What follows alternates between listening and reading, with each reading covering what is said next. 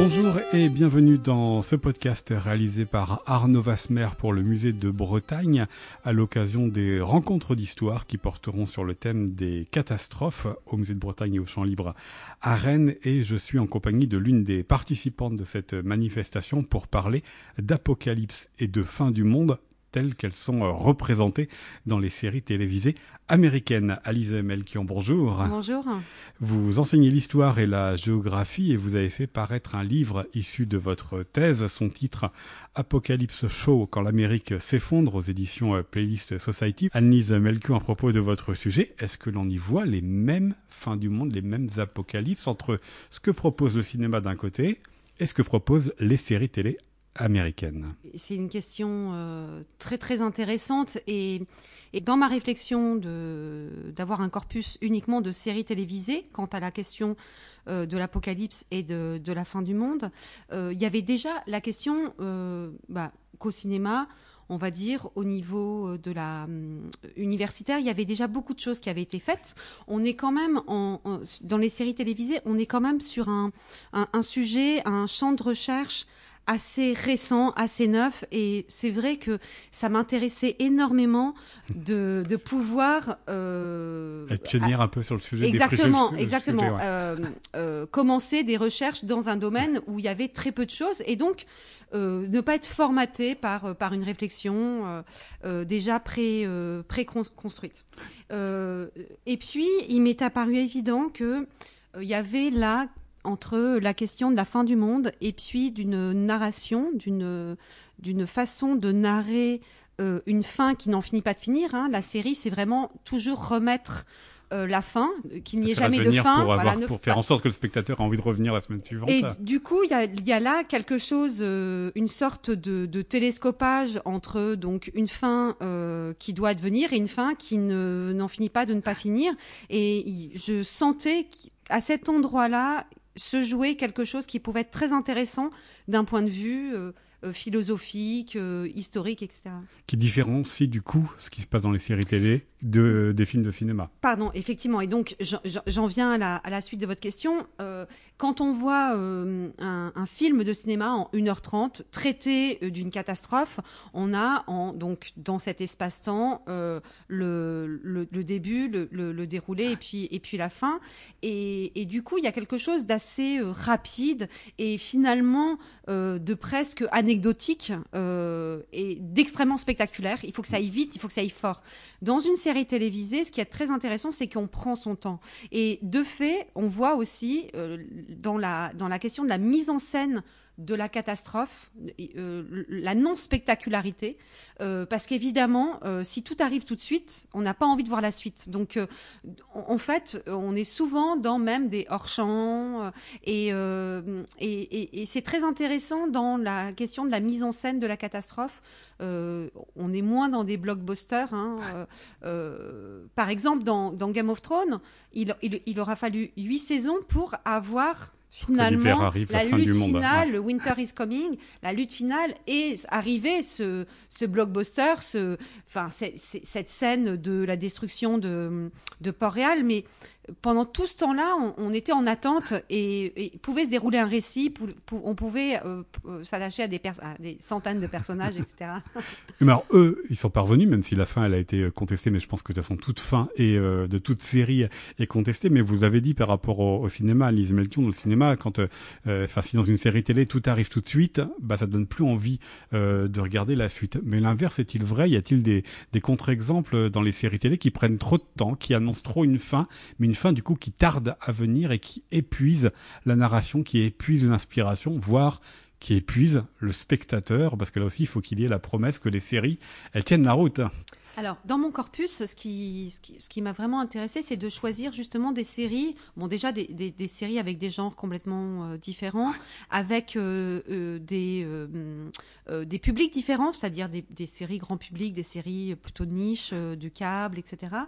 Mais aussi, ce qui était très intéressant, c'est de prendre des séries qui avaient une saison, deux saisons, et puis euh, qui s'arrêtaient très vite parce que CBS ou euh, euh, d'autres d'autres chaînes trouvaient qu'elles ne rencontraient pas le public espéré et donc arrêtaient la série. Et puis, on a des séries comme The Walking Dead qui durent 10, 11, 15 saisons. Et par exemple, Robert Kirkman, le créateur, le showrunner, dit Moi, j'aimerais une série J'aimerais que ça ne se termine jamais. Et, euh, et en fait, euh, c'est possible. Juste, euh, il y aura de moins en moins de téléspectateurs. Et d'ailleurs, au fil des saisons, voilà, au fil des saisons, les, les, les spectateurs sont partis parce qu'effectivement, on va dire que sur les 4-5 premières saisons, on est vraiment dans quelque chose de d'assez concentré, d'assez extraordinaire. Et puis ensuite, on voit bien, bon voilà, euh, c'est tout, on, est toujours dans des, dans des truchements, etc. Et, et puis, euh, pour pouvoir atteindre euh, d'autres spectateurs, on ne lésine pas sur le gore. Enfin, il y a eu comme ça toute une série de, de scènes qui sont vraiment très dur euh, dans cette série et euh, pour essayer de, reconquérir un public qui se lasse euh, de cette de cette bande qui est, qui lutte contre les zombies. Ah, évidemment, The Walking Dead est l'une des séries les plus emblématiques de ces dernières années quand on parle de, fin du monde, mais c'est une histoire plus récente. Hein. Si le cinéma, c'est les années 70, l'heure de gloire pour les séries télévisées, c'est peut-être plus récent et peut-être en raison à, la fois de la technique, mais aussi des, des, thématiques, puisque pareil sur votre thèse, il a fallu mettre une borne chronologique. Vous vous êtes intéressé surtout aux séries du 21e siècle, c'est-à-dire celle de l'après 11 septembre 2001. Est-ce que cela se voit, selon vous, que nous sommes après le 11 septembre 2001 Est-ce que ça a créé véritablement un, genre, ou en tout cas ça a infusé cette possible euh, idée d'une fin du monde, ça a infusé des séries. Alors ce qui est très intéressant avec la question du 11 septembre, c'est que... Euh, et, pour reprendre la première question entre ah, cinéma, et, séries télévisées, c'est que euh, avant le 11 septembre, le cinéma est un cinéma d'action et le cinéma est vraiment dans euh, dans le genre catastrophe. On n'arrête pas de montrer euh, des, des, destructions, etc.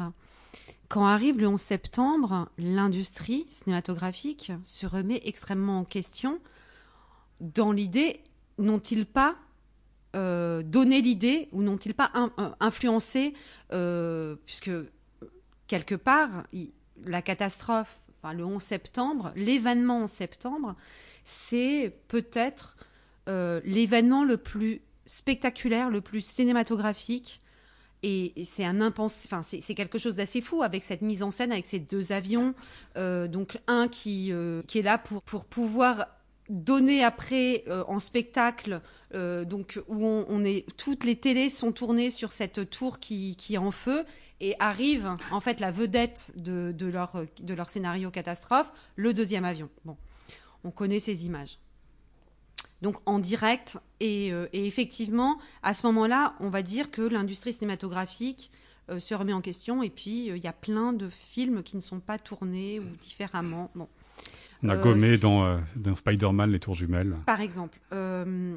Ce qui est assez intéressant avec les séries télévisées, c'est que bon, déjà la catastrophe, elle, a eu lieu. Alors ça, c'est quelque chose de très à marquant. À la télévision. Donc on est déjà dans un blockbuster télévisuel. Donc on est déjà dans quelque chose qui, sur le petit écran, et donc avec cet effet, euh, comme si on voyait nous, enfin comme si on était des téléspectateurs d'une série euh, aussi. Euh, et puis le, le, 2001, c'est aussi le moment, euh, on va dire, de l'apogée du troisième âge d'or des séries mmh. télévisées.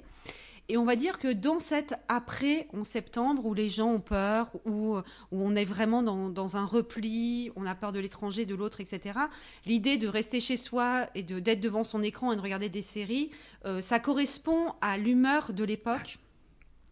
Et à ce moment-là, donc il y, a toute une série de raisons qui expliquent qu'à ce moment-là, il va y avoir une résurgence des séries télévisées et notamment à partir, on va dire, de 2003, surtout à partir de 2004, des séries donc apocalyptiques avec donc Battlestar Galactica, avec euh, Game of Thrones, avec euh, euh, Jericho, Révolution, Falling Skies, et on va avoir comme ça toute une série, et puis ensuite les, zombies, hein, Walking Dead, on va voir comme ça dans les premières années euh, des, séries qui arrivent, des séries catastrophes, et où il y a toujours à l'intérieur de ces séries une métaphore, ou bien euh, une métaphore de la, du 11 septembre, ou bien des personnages qui reviennent des guerres post 11 septembre, qui sont des vétérans, qui sont euh, traumas, un peu à la manière des traumas du Vietnam. Hein, et donc dans ces séries, on va avoir comme ça tout un tout un, un effet de réel du 11 septembre. Ce qui, ce qui est quand même assez fou, c'est que donc le 11 septembre dans ces séries existe.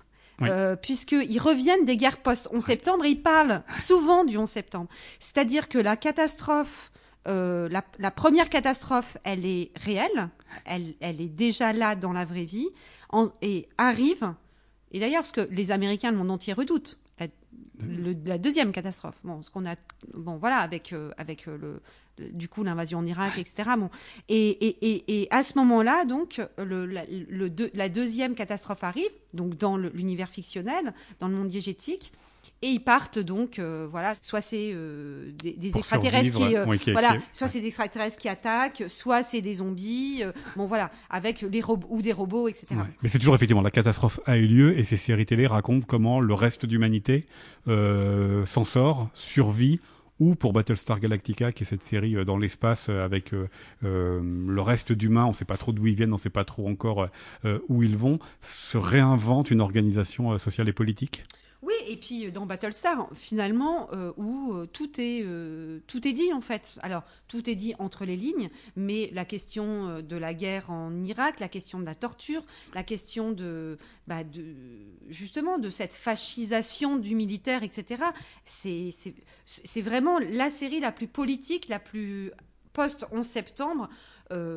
après 24 heures chrono, mais euh, Oui, ou- oui. ou en, en parallèle avec 24 heures chrono. euh, mais, euh, Et mais- pas de la même manière, parce que d'ailleurs Battlestar Galactica Oui, pose les limites du militaire et par rapport aux, aux politiques, alors que dans 24 heures, le héros Jack Bauer s'affranchit des morales, s'affranchit parfois de la politique pour arriver à ses fins. Oui, mais de fait, euh, euh, ce, qui, ce qui est quand même fou dans 24 heures, c'est que ça a une influence dans la vie réelle, puisque les GI racontent Ouais. qu'ils pensaient que comme euh, Jack Bauer torturait, que c'était légal, etc. Enfin, il y a, il y a comme ça une sorte de... de, y a une de- confusion entre la fiction et la Oui, réalité. oui, Ouais. c'est ce qui est enfin, complètement fou. euh, Et vraiment, le- le- le- cette, euh, ce trauma, ce, ce post-11 septembre, il, il est, il est vraiment là euh, comme moment fondateur de ces séries. Et j'ai l'impression qu'on est en train d'en sortir 20 ans après.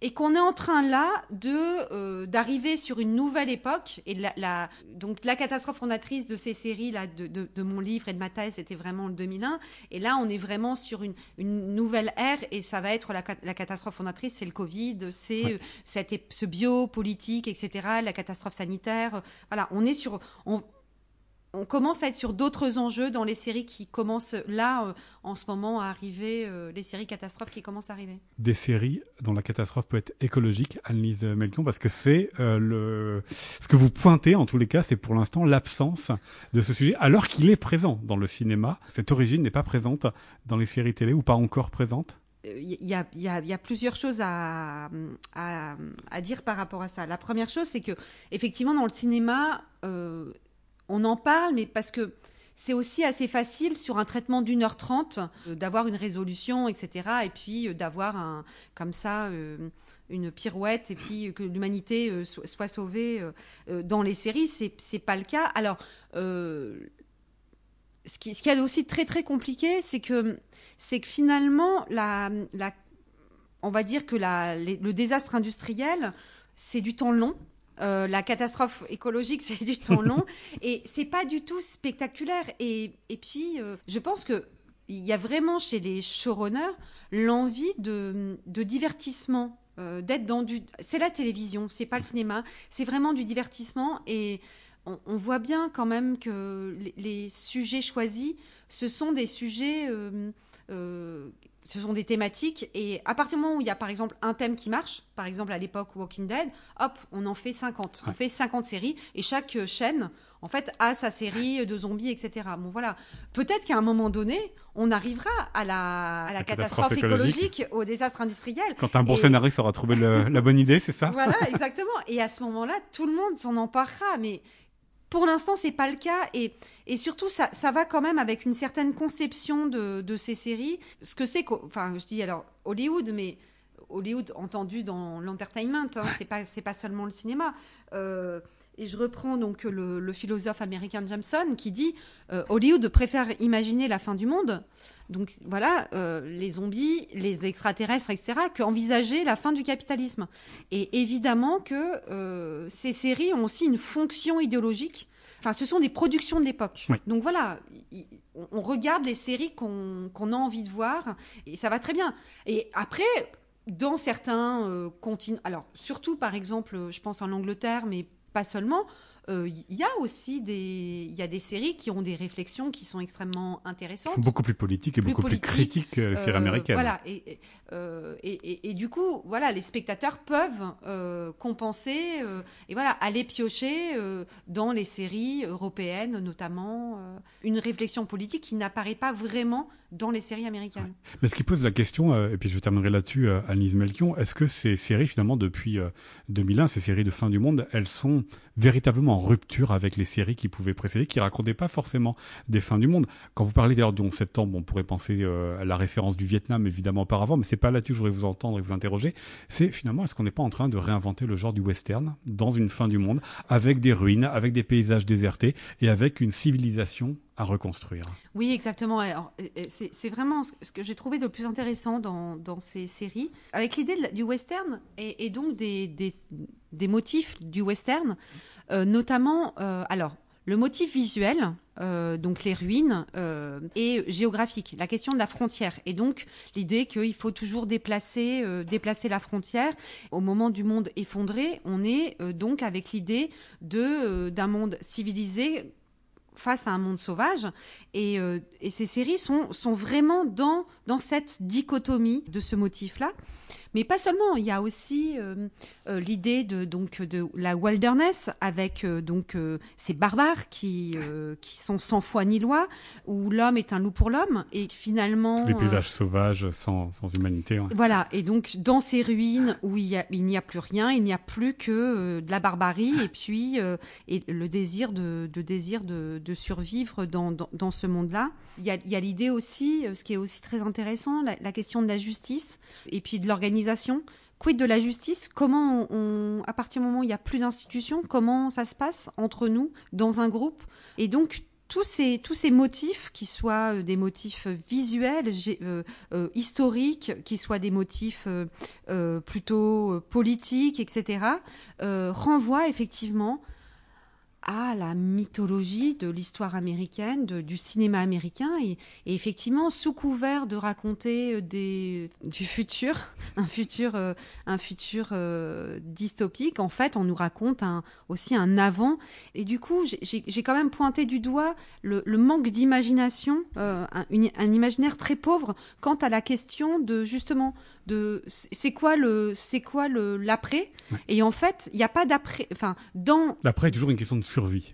L'après est toujours une question de survie, mais quand je dis il n'y a pas d'après, c'est que en fait c'est l'avant. Quand on nous montre l'après, ce sont des, ce sont les, les, les en fait l'époque de d'avant la conquête de l'Ouest, et du coup il y a, y a comme ça euh, un imaginaire qui est très pauvre. On, on revient toujours à, à du connu, et il n'y a pas du tout de finalement on a on a on n'a pas de, de récit euh, qui pourrait être un peu délirant et qui pourrait imaginer un futur, même bienveillant en fait les uns avec les autres, de solidarité, etc. on est toujours donc dans ces valeurs du western qui sont des valeurs de, sauvagerie chacun pour soi, euh, et chacun pour soi, etc. Donc euh, finalement, il nous reste à inventer des, ce genre de récits qui pourraient nous donner envie de vivre dans le monde d'après, puisqu'on est déjà en train de commencer à, le vivre. le vivre voilà. Là, pour en savoir davantage, je renvoie à votre livre, donc Apocalypse Show, quand l'Amérique s'effondre, paru aux éditions euh, Playlist Society. Annelise Melchion, merci beaucoup à vous. Merci beaucoup. Au revoir. C'était un podcast réalisé par Arnaud Vasmer pour le musée de Bretagne.